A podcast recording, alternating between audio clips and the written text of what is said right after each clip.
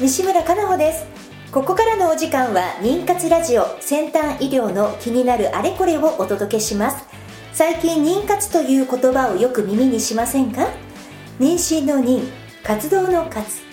一言で言えば文字通り妊娠するための活動という意味があります。まさに妊活中のあなたに届けていく20分間です。この番組ではゲストをお迎えしテーマに沿って不妊治療の最先端技術をご紹介していきます。お話を進めていただくのは、スペイン発の不妊治療を専門とした遺伝子検査会社、アイジェノミクスジャパンのシルバーさんです。シルバーさんよろしくお願いいたします。よろしくお願いします。さらに今日はアイジェノミクスのオフィスにて、アクロスジャパン代表の小川達さんにお越しいただいております。今日のテーマは養子縁組の現状や課題についてです。小川さんよろしくお願いいたします。よろしくお願いいたします。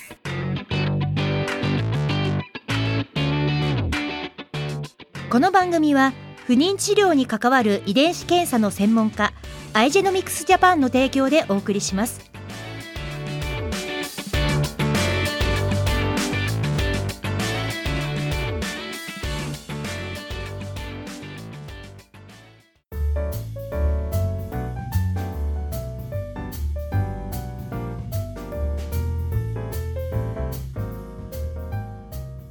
始まりました。妊活ラジオ先端医療の気になるあれこれ。人形町のアイジェノミクスジャパンオフィスにてお届けさせていただきます。シルバーさん、このオフィスに、もう来社するようになって、はい、お勤めになって何ヶ月？えっ、ー、と、もうすぐ5ヶ月になりますね。もうすぐですから半年経つわけですね。そうですね。もうすぐですね。はい。どうですか？このオフィスの環境もだいぶ慣れた頃じゃないですか？そうですね。まあ、すごくオフィスとしてとか、まあ、すごく興味があの出ましたので、うん、はいあの、はい、まあ、すごくいい会社だと思います。あのと特にあの人を手伝えるのですごくそういうことで、えー、あの絶対入ろうとと思ってて、はいあのすごく満足してます。はい。あのシルバーさんがねアップをしておりますあのアイジェルミックスジャパンのブログなどもございますのでぜひ皆さんそちらもあのご覧いただければと思います。はい、お願いします。はい。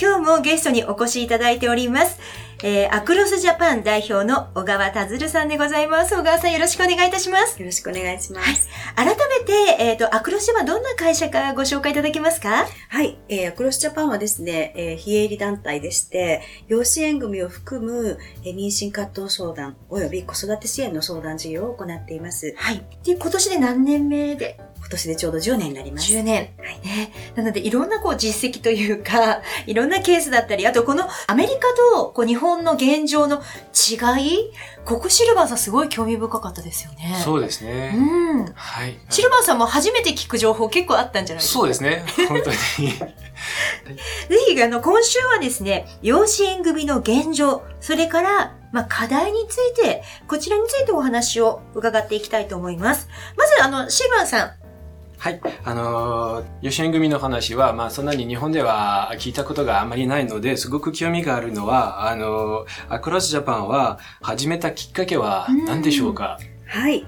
実は私自身が、えー、アメリカで、あの、住んでいますが、えー、当時カリフォルニアにいるときに、不妊治療を長くして、はい、6回 IVF をやった末に、うんもう養子縁組で子供を迎えたらいいんじゃないっていう夫の一言があって、それで養子縁組で息子を日本から迎えたっていうのが一番最初のきっかけです。はい。その後、あちらのアメリカにあるハーグ認定団体っていう、その養子縁組支援団体からお声掛けいただいて、私たちも日本でのそういういろんな関わる子供たちの支援をしたいので、あなたも手伝ってくれないかっていうことで、あの、米国にある養子縁組支援団体のコーディネーターになったのが、えー、2000 6年です。そこからずっと日米間の仕事をして、日本がいかに遅れているかっていうことを知り、アメリカのように養子縁組というものが望まれたものでもなく、祝福されるものでもなく、恥ずかしくて隠すものだっていうのを散々見せられたので、ある日主人にちょっと日本に行ってこういう授業を立ち上げますって言って、2009年の10月に息子を連れて2人で帰国しました。あの、結構こう、私映画を見るのが好きで、こう、いろいろハリウッド映画のワンシーンとかに、こう、ファミリーの中にいろんなこう、養子で来た男の子とお父さんとお母さんととか、そういういろんな家族の形態が、あの映画の中にポピュラーにすごく出てくるシーンありますよね。で、私はそれを見て、別に何の違和感もなかったんですけど、今はなんかお話伺ってて、確かに日本で、そういう映画のワンシーンでもそんなシーンないなっていう。いわしの子供がいるファミリーのアットホームな家族団らのドラマとか映画とか、日本ないですね。はい。あの、やっと最近、養子というキーワードが社会に出てもあんまり変にこう見られなくなりましたけど、はい、今本当おっしゃったように、10年前だと養子縁組で子供を迎えたんですって言うと、みんなが私を見る目は、犯罪を犯したものだよ。えー、えー、冷たいものでしたし、息子が赤ちゃんの時に日本で熱出して、えー、えー、病院連れて行ったんですけど、母子手帳を見て、養子って分かったので、うちでは見れませんって言って。え、なんでなんで？私が産んだ子供じゃないから。えー、はい。とか、保険証の作成とかでも、住居が同じであっても、違う人間だからっていうのでダメですって言われたり、とにかく、えー、っと、養子組ということ自体を受け止める社会ではなかったのが現状です。えー、でも、伺うと結構ショッキングっていうか、養子でも別にご自身のお子さんじゃないですか。私の子供なのになんでっていう思いは当時すごく溢れた時はあるんじゃないですかはい。あの、やっぱり私アメリカにそもそもいて、うん、住んでて不妊治療しての養子縁組なので、えアメリカだと養子縁組って言われるとおめでとうだし、うん、この仕事をしていると、なんて素晴らしい仕事をしているのとしか言われたことがなかったんですが、え日本に帰ってきてこの授業を立ち上げると、なんでそんなことするんですか？みたいな その立ち位置にいきなりなってしまって、やっぱり社会的に養子縁組というところは迎えられてないなってすごく感じました。なるほど。そういったまあアメリカでのいろんな養子の絵の考え方とこう日本とちょっと違う考え方の日本、そこをこう考えを導入していくっていうのもご苦労があったりするんでしょうか？もうとても苦労しました。あの、帰国してすぐはですね、この事業を立ち上げることに際しても、あの、反対する、理由なく反対される機構がたくさんありましたし、えー、まずお金をかけてするんではないとか、えっ、ー、と、こういうものは、えー、かわいそうな子供を迎えるものなので、あの、そういう、まあ、あちらでのソーシャルワークをこっちに持ってきて植え付けようとしたんですが、えー、そういうものは関係ないですとか、まあ理不尽なことしか起きませんでしたし、あの社会の中で子供を育てたいという人を見つけることもとても困難でしたし、そういう方がご相談になかなかリーチできないっていう現状もありました。なるほど。はい、ああの、今、家族っていう言葉って、こう、多様化すごくしてて、すごくシンプルじゃないですよね。昔のとはもう全然、本当にたった数年でも家族っていう考え方が、概念がいろいろこう、ね、変わってるところだと思うんですけれども、ここの考え方に柔軟にこう意識を変えていく、変えていけない、いろんな考え方が、まあ、あるわけですよね。はい。あの、それはやっぱり不妊治療にもすごく関わっているのかなと思いますが、えー、えー、っと、アメリカでも実は昔々から養子縁がとっても素晴らしいものという認識があったわけではなくって、えー、家族っていうのは血縁があるものっていう考えが1970年ぐらいまではありました。はい。ただその時にちょうど不妊治療が始まって、不妊治療がバーッとブーミングしたのが1980年代後半。えー、で、そこからどんどん不妊治療が進んで、頭打ちになった時に、血縁って言ってなんだろうっていうのがアメリカでも確かにあって、そこから政策も手伝った中で養子縁組っていうのが広がったんですが、日本が今ちょうどそこに来ているのかなとは思います。はい。着床前だったり、まあ、もちろんいろんな不妊治療の最先端がいろいろある中で、血縁だけが家族じゃないよねっていう、要するに弱者も権利を持ってるんだよねっていうのも、やっとここ近年でなったのかなっていう思いはあります。だから家族の多様性、家族もあの外国人の方がいらっしゃったりっていうのも増えましたし、そういったものも受け入れていく力っていうのもやっとついてきた中で、やっと養子縁組という違う家族の形もあったのかなと思います。はい妊活ラジオ先端医療の気になるあれこれ。今日はアクロスジャパン代表小川達さんと一緒に養子縁組の現状や課題についてお話を伺っております。後半もよろしくお願いいたします。よろしくお願いします。さて、アイジェノミクスジャパンのシルバンさんから。はい。引き続きご質問を小川さんにお願いします。あ、はい。あの、次の質問はね、あの、倫理観と権利についてお話を聞かせていただけますか？うん。えっ、ー、と、養子縁組のあの、血縁関係の方の養子縁組への考え方っていうことでしょうか、シルバンさん。あ、はい。はい。あの、日本はですね、家族というと、まず一番最初に出てくる言葉が、血のつながりなんですね。で、自分で産んでない子イコールかわいそうな子であったり、うん、そこに家族間のつながりが持つのとっても難しいのかなと思います。はい、やっぱり単一民族が長く来たっていうのもあると思いますし、えー、鎖国が長かったっていうのもあると思いますが、えー、今見てもらっても日本全体だと、やっぱり日本人という顔がとても多い。いうふうには見受けられますので、え。そこで養子、要するに自分で産んでない子供を迎えて家族になるっていうのを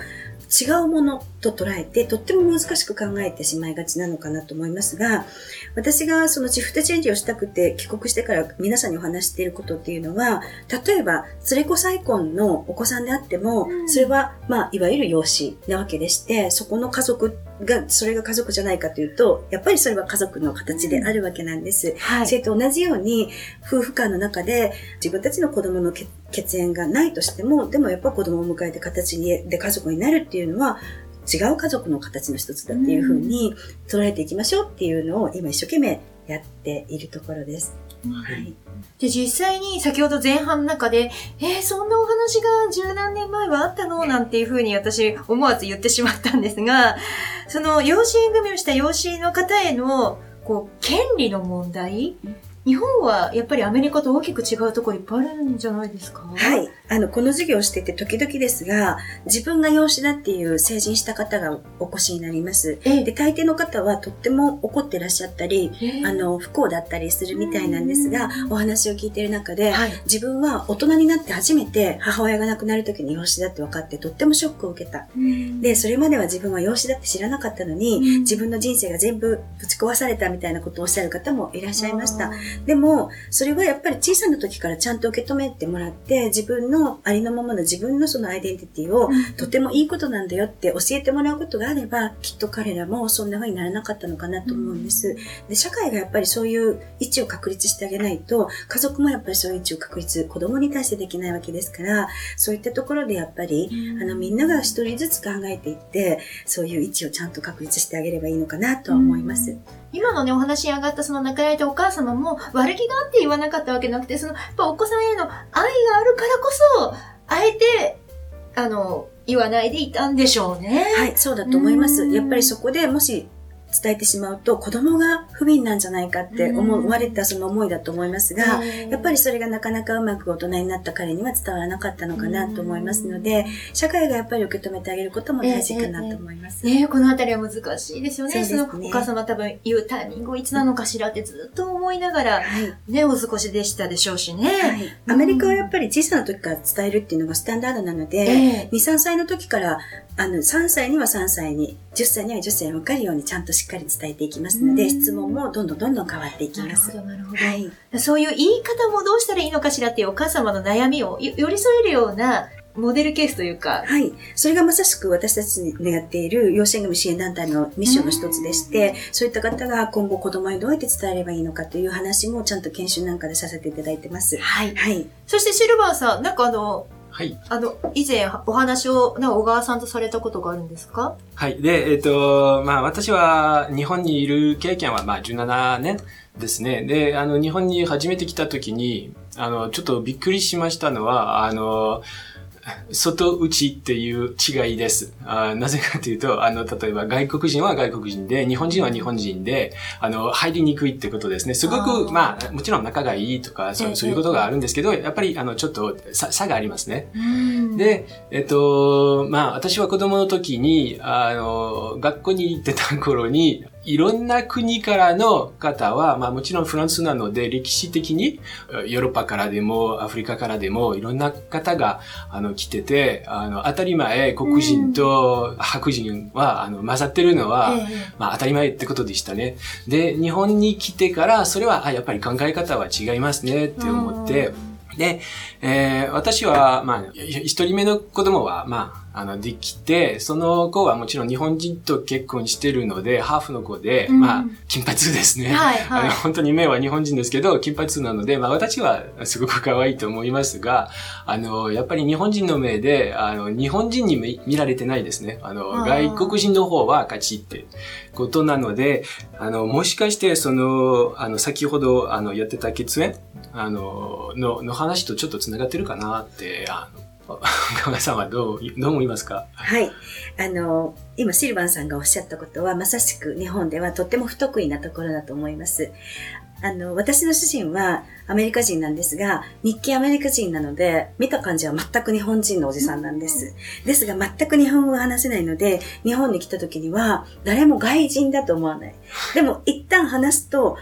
何なのこの人はってなりますし、私の主人がアメリカ人って言葉だけで知ってる人がいきなりうちの主人を見ると、えだってアメリカ人って言ったよねみたいに。皆さんの中では彼はアメリカ人ではないカテゴリーに入ってしまうわけなんですね。で日本で自分というものを持つのは外国のルーツを持つ方はとっても難しい。またうちの息子も日本人であり、アメリカ人という重国籍なんですが、彼はアメリカ人じゃないよねってみんなに言われてしまう。それは見た目が日本人だからだって。確かに彼は日本のお母さんから生まれましたけれども、でも彼は自分のアイデンティティの中に日本とアメリカっていうのを持ってますから、そう、ね,、からそういったものをやっぱり認めていく、その自分と違うものを認める多様性っていうところで、あの日本もこれから頑張っていかなければいけないところかなと思います。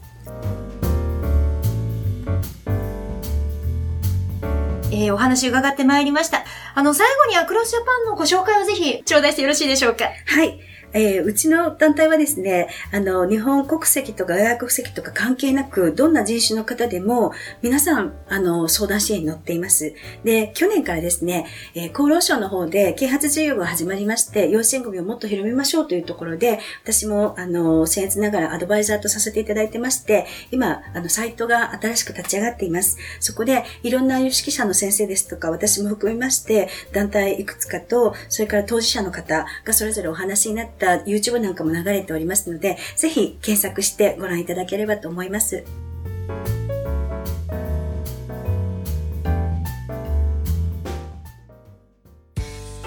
不妊治療頑張り続けるって本当に大変ですね。そんなあなたに自分の着床の窓を見つけてほしい。遺伝子検査の専門家アイジェノミクスのエラ検査です。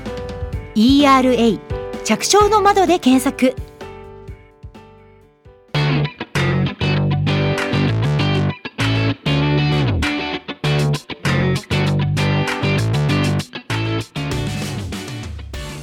お時間となりました。今日はアクロスジャパン代表の小川達さんをお招きして愛知のミックスジャパンのシルバーさんと一緒にお届けしました。シルバーさんこの番組で不妊治療についていろんな最新情報をお話ししてますけれどもそこからさらにこう幅を広げて、はい、養子縁組子供を持つことについて今日はねお話いっぱい伺えてよかったですね。そうですね。すごく良かったです。あの個人的にもあの今までそういうこともあまり考えてなかったので私のもう一つの選択になりましたね、はい、ありがとうございます。ありがとうございます。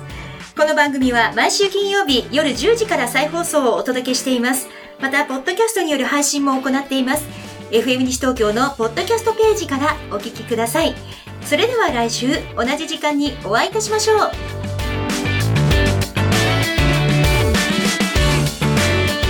この番組は不妊治療に関わる遺伝子検査の専門家アイジェノミクスジャパンの提供でお送りしました。